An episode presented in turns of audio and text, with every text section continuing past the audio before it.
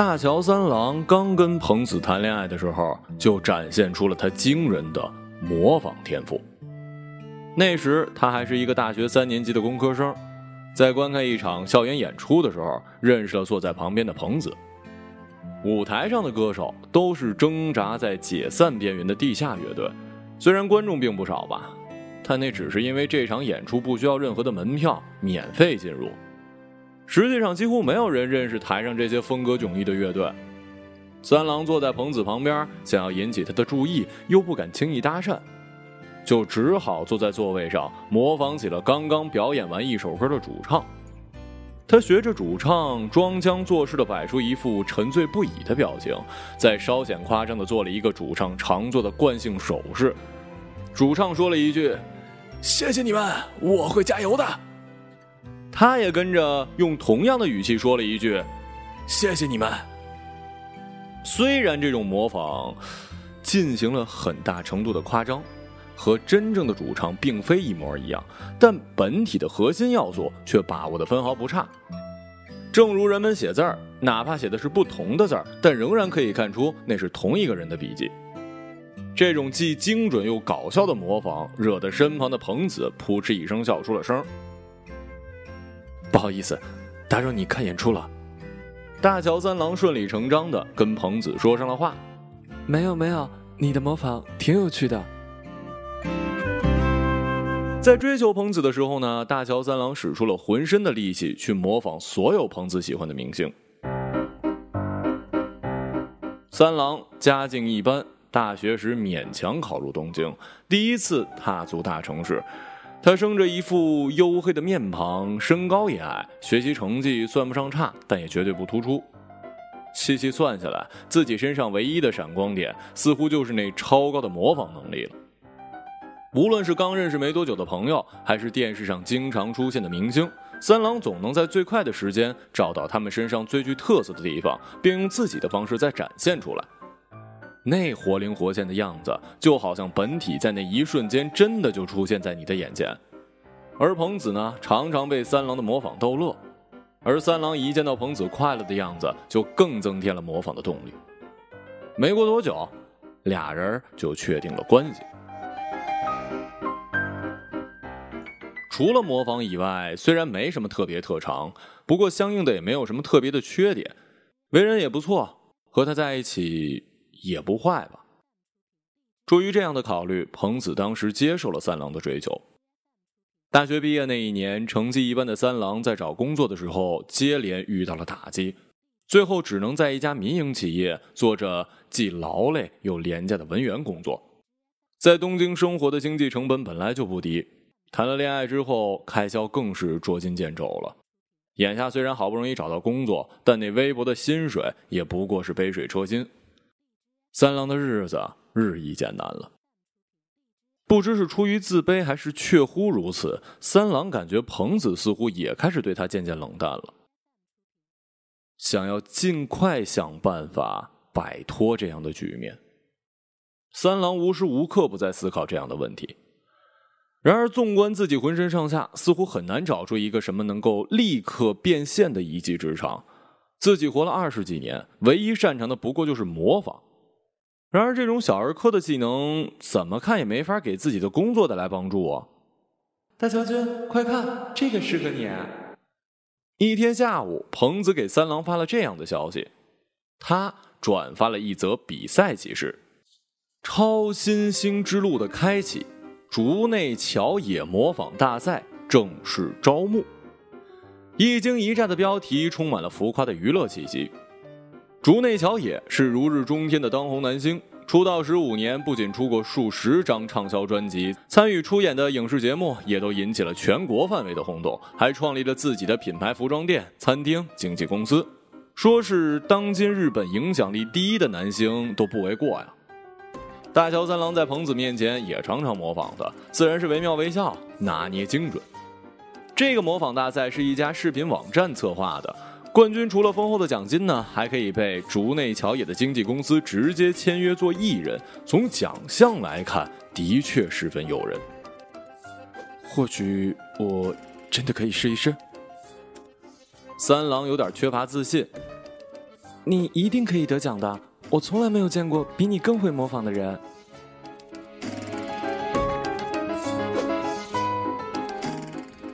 彭子的鼓舞让三郎平添了许多勇气，在网上直接下载了报名表格。大家好，我叫大乔三郎，是一名普通的文员。三郎的开场白显得有一些平淡。那么，请你为我们展示一下你的才艺吧。初试的时候，台下坐了四个评委，都是日本艺能界的前辈。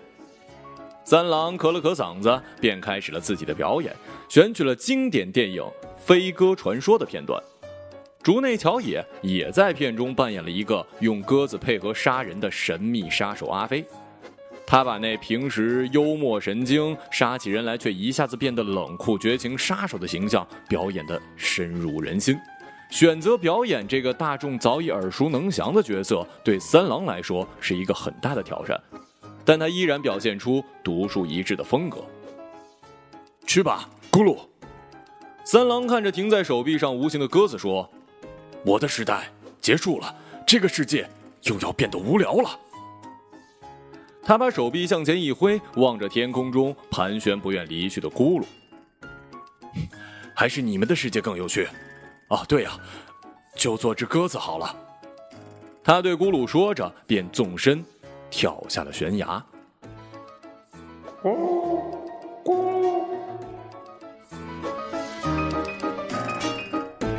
山间回荡着这样的声音，阿飞模仿起咕噜的笑声，也是真假难辨。咕噜，啪！啊三郎倒在地上，口歪眼斜，身形以一种夸张的姿势扭曲着。这是影片中没有出来的部分。三郎即兴发挥，却引起了出人意料的效果。四位评委都被这突如其来的搞笑逗得前仰后合。仔细一想的话，倘若真的阿飞在死去前的一瞬间做出这样的怪腔，也确实像是他会做出来的事儿。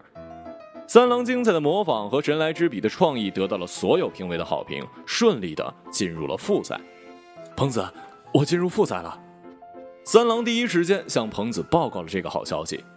太棒了，就知道你一定可以的。彭子看上去也为三郎高兴，心中升起逆袭希望的三郎，就算是在办公室里也按耐不住自己的兴奋，满脸得意。和平时相比，简直就像两个人一样。从复赛开始吧，比赛就在网上进行着在线直播，三郎依然发挥出自己最高水平。虽然因为从来没有学过声乐而在歌唱环节大幅减分，不过凭借观众们的巨大热情，还是从复活赛中成功突围，最终成为了十强选手之一。唱的不好有什么关系啊？他光是一个眼神就能让人捧腹大笑了。观众们纷纷表示，在超强的模仿力和搞笑功夫面前，唱歌水平的高低已经没那么重要了。更何况，一个长得如此平凡的人可以将竹内乔也模仿的如此到位，这本身就是一件喜闻乐见的事儿。虽然最终三郎还是没能进入前三甲，但他的人气不比任何一个别的选手低。论模仿相似度跟搞笑创作力，三郎无疑是最强的。连竹内乔也本人也在总决赛中表示了对三郎的欣赏。三郎只是输在了歌唱技巧跟长相上。不过，在这个时代嘛，观众的喜爱才是一切，因此有不少的娱乐公司开始找他来做节目了。就这样，三郎的人生发生了重大的改变，成为了一名搞笑艺人，专门在节目中配合嘉宾和搭档模仿各路明星，而每次在节目的最后，作为压轴就是模仿竹内乔也。三郎的压轴模仿往往也直接影响着节目的收视率。观众们很喜欢你的模仿啊，所以要更加的精益求精才行啊！大腹便便的制作人安藤达夫这样说道：“三郎很珍惜这个机会的，他知道像他这样的普通人想要实现富贵的梦想，成为搞笑艺人几乎成了唯一的途径，而模仿竹内乔也则是他在这一行立足之本。”为了不被别人淘汰，只能一步一步刻苦地钻研自己的模仿功力。他竭尽全力地找到所有竹内乔也的视频资料跟采访，一遍又一遍地重放，不放过每一个细节。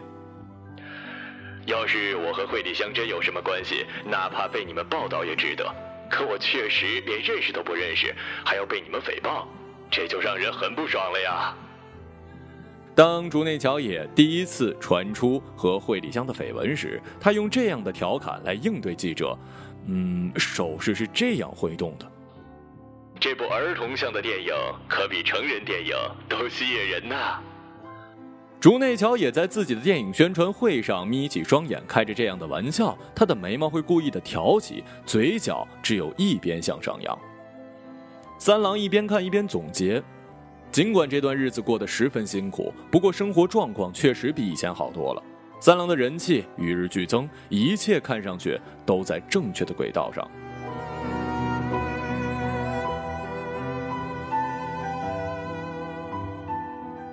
很快你就要变成明星夫人了呢。彭子的闺蜜在吃饭的时候表现出了满心的羡慕。没有那么快了，你看，你看，脸都红了。没有，其实找你吃饭也是说这件事的。哎，结婚吗？呃，不不不，和感情没关系，只是三郎他最近变得有点奇怪。奇怪？是啊，他对乔野的模仿。好像有点走火入魔了。走火入魔，嗯，就是在平时的生活中都会变成乔野的样子。有一次睡觉前，他说晚安，小慧。我吓了一跳，问小慧是谁，他表现的比我更吃惊，说你在说什么呀？小慧不就是你吗？早点睡吧，明天还要继续跟记者玩捉迷藏的游戏哦。我后来才想起来，小慧就是乔野的绯闻女友，惠里香啊。哎，所以他是把自己当成真正的乔野了，就连说话的思路跟行为举止都一模一样啊。如果在平时生活中就按照乔野的思维跟习惯去做，在模仿的时候也会更加相像吧。三郎曾经说了这样的话，可能就是抱着这样的想法，他才义无反顾的把自己一切都变成了乔野。无论吃饭、逛街还是平时交流，都用着乔野的语气。可毕竟三郎不是乔野呀。是啊，我每次跟他说我不是小慧，是彭子，他也不是乔野，他就学着乔野的样子笑着说：“你在说什么呢，傻瓜？”我真的不知道该怎么办了。如果可以，我宁愿回到他以前没有成为艺人的时候。彭子说着，不禁落下了眼泪。和这样一个人天天共居一室，确实有着常人难以体会的心酸。在经历过一段短暂的曝光期之后，观众们对于三郎模仿渐渐产生了审美的疲劳。三郎的节目正好第一季刚结束，安藤达夫发现三郎对于节目的收视率的提升已经没有之前那么显著，便不再找他做下一期的嘉宾。日本艺能界新人不断井喷，更新迭代的速度使人措手不及。虽然比起之前，三郎的名声和生活都有了质的飞跃，不过归根结底，竹野桥内模仿大赛也好，后来参加的搞笑节目也好，都是如繁星般众多的娱乐节目中再平凡不过的两个，影响力跟知名度远远到不了主流明星的程度。观众们的热情下降，三郎的身价暴跌，成日辗转于各个名不经传的小节目，靠着模仿竹野桥内的本事混口饭吃。不过，对于竹野桥内的模仿，三郎的确已经到了日真化境的地步。除去天生的相貌跟声音因素，三郎的模仿已经足以以假乱真，冠绝所有的日本艺人。但是，真正的竹野桥内尚在人世，人们为什么要关注这个假冒的呢？也许这就是三郎的人气难以继续维系的主要原因吧。或许为了吸引眼球，或许为了真的追求更完美的模仿，三郎想到一个办法，把模仿提升到了一个更加无人可及的境界。不仅是思维模式跟说话方式，他连同乔野的行踪也一同模仿。通过长时间的模仿，我已经和乔野心意相通，和他拥有一样的思绪跟情感波动。因此，当他想要喝咖啡的时候，我也一定正好要喝咖啡。当他想要工作偷懒的时候，我也正巧打算从百忙之中抽空睡个午觉。当他因为某件事火冒三丈的时候，我也正因为某件事而大发雷霆，因为我已经变成了乔野，我的思维、命运都无限的与他重合，这正是最高级的模仿。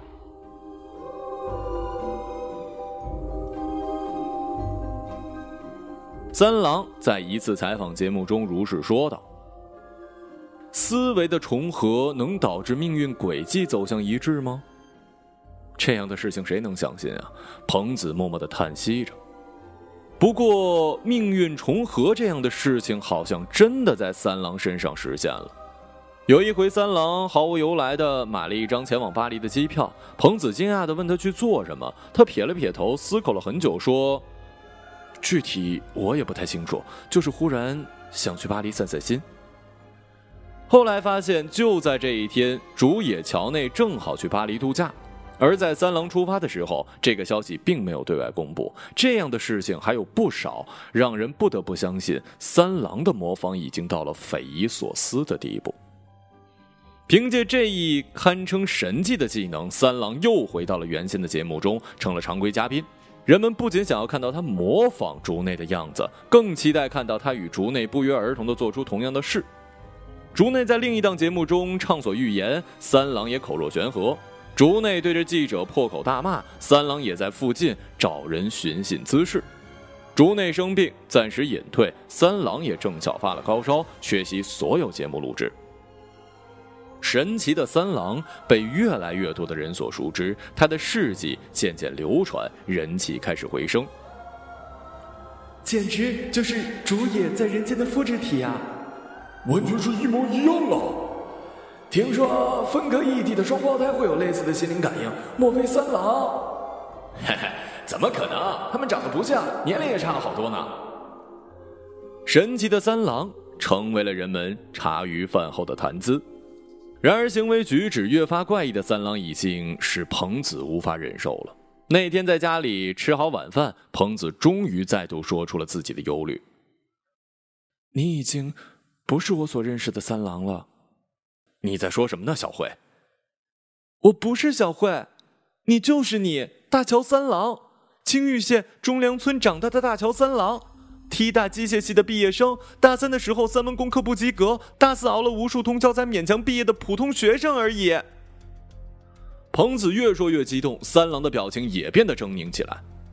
你不是竹叶桥内，你没有那样的家世，没有那样的外表，没有那样的成就，你也没有一个叫做小慧的女朋友。你是时候醒来了，三郎。你在说什么呢？我怎么可能？你不要再做艺人了，你已经疯了，你知道吗？小慧，你听我说。啪！彭子狠狠的朝着三郎的脸上拍了一巴掌。你是时候停止一切了。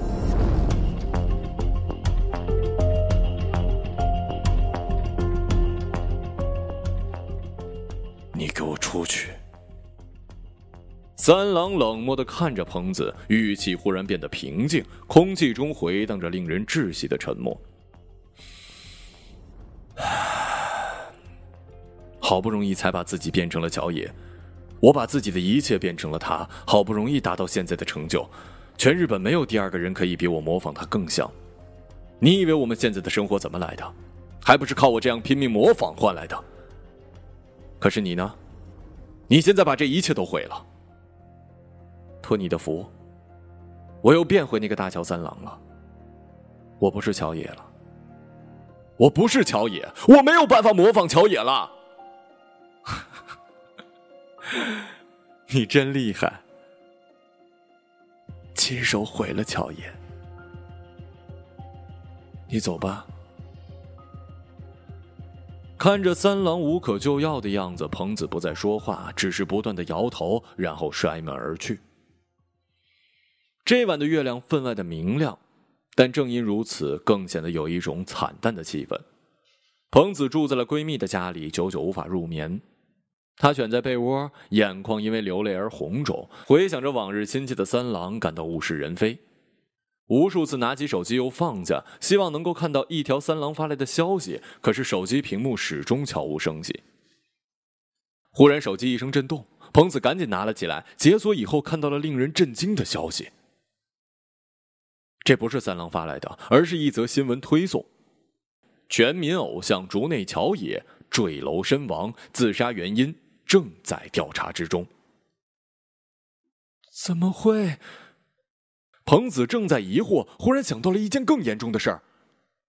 三郎，他立刻起身，随手披了一件外套，就从闺蜜的家中奔了出去。火急火燎回到自己家，却发现三郎已经不在了。三郎的手机怎么也打不通。彭子情急之下又看了一遍乔野自杀的新闻，事发地点霍尔丁大酒店，酒店，酒店。彭子从附近的酒店一家一家找起来，看看楼顶有什么不对劲儿的地方。忽然，眼前的路边聚集着一群人，正抬头望着一栋大厦。彭子顺着望去，那栋叫做木塔菲酒店的顶楼，一个身影正在风中独立。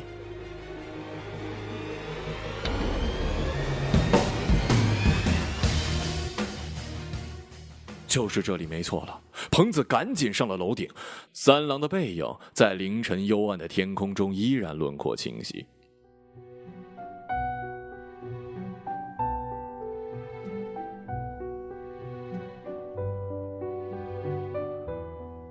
你知道吗？三郎似乎早就知道彭子会来。每个人的一生会有十五分钟成名的机会。如何抓住这十五分钟，乃是一生成败的关键。三郎，我不想让这十五分钟溜走。经历了刚才一番争吵之后的一段平静，三郎看上去似乎已经恢复了正常的意识。可是成名没有那么重要，至少不值得你用命去换啊！三郎转过来看着彭子，笑了笑。你知道乔野为什么自杀吗？你知道我就是乔野吗？我们都厌倦了，厌倦。为了抓住这十五分钟，我们失去了剩下的全部时间。所以回来吧，不要模仿了，我们好好过日子。三郎摇头，转过身，看着地上渐渐增多的人群，笑着。可惜他们不让啊，他们想要看模仿之神。他们跟你有什么关系啊？彭子说着，走上前去，想要拉回三郎。三郎用手势示意不要过来。人但凡有一点向往，生活就会变得不如意。要是那向往超出了自己所应得的太多，无疑就要付出更多的牺牲。对不起，彭子，我有一点点自私的想法，我有我不得不跳下去的理由。这段时间委屈你了，不过今后你的生活应该会容易很多。毕竟你可是模仿之神的女朋友啊！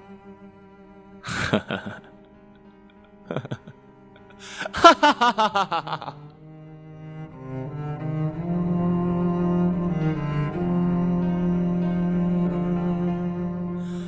说着，三郎便纵身从酒店的顶楼跳了下去。咕噜，咕噜。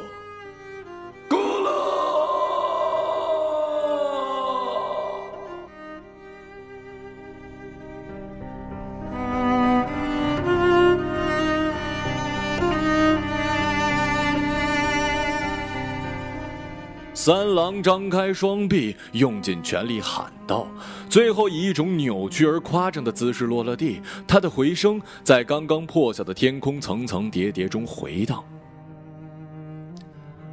世纪之模仿，大桥三郎传奇的一生。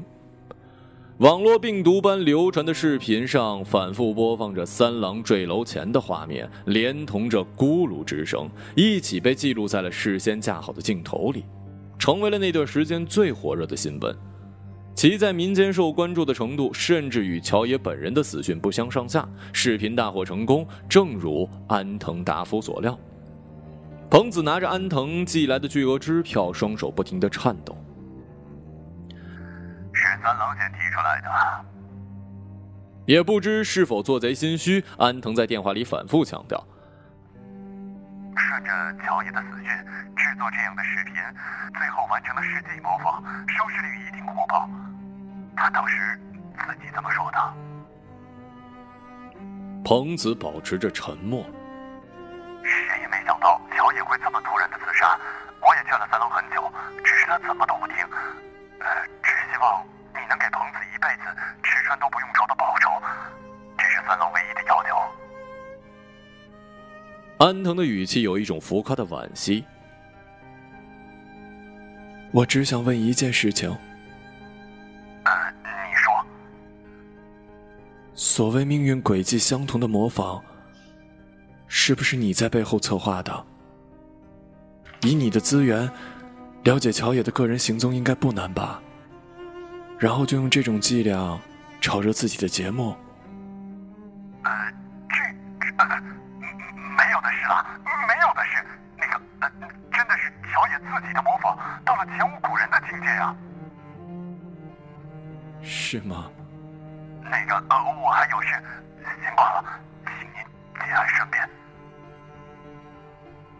挂了电话，彭子沉沉的垂下头，紧紧的抱住自己，泣不成声，手里的支票被捏成了一团。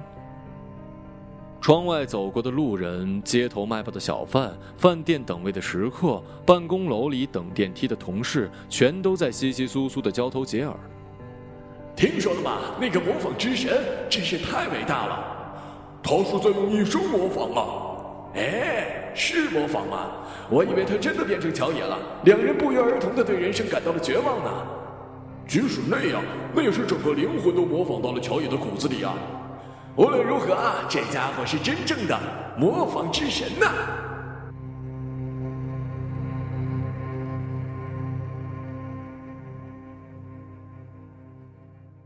一个朗读者，马晓成。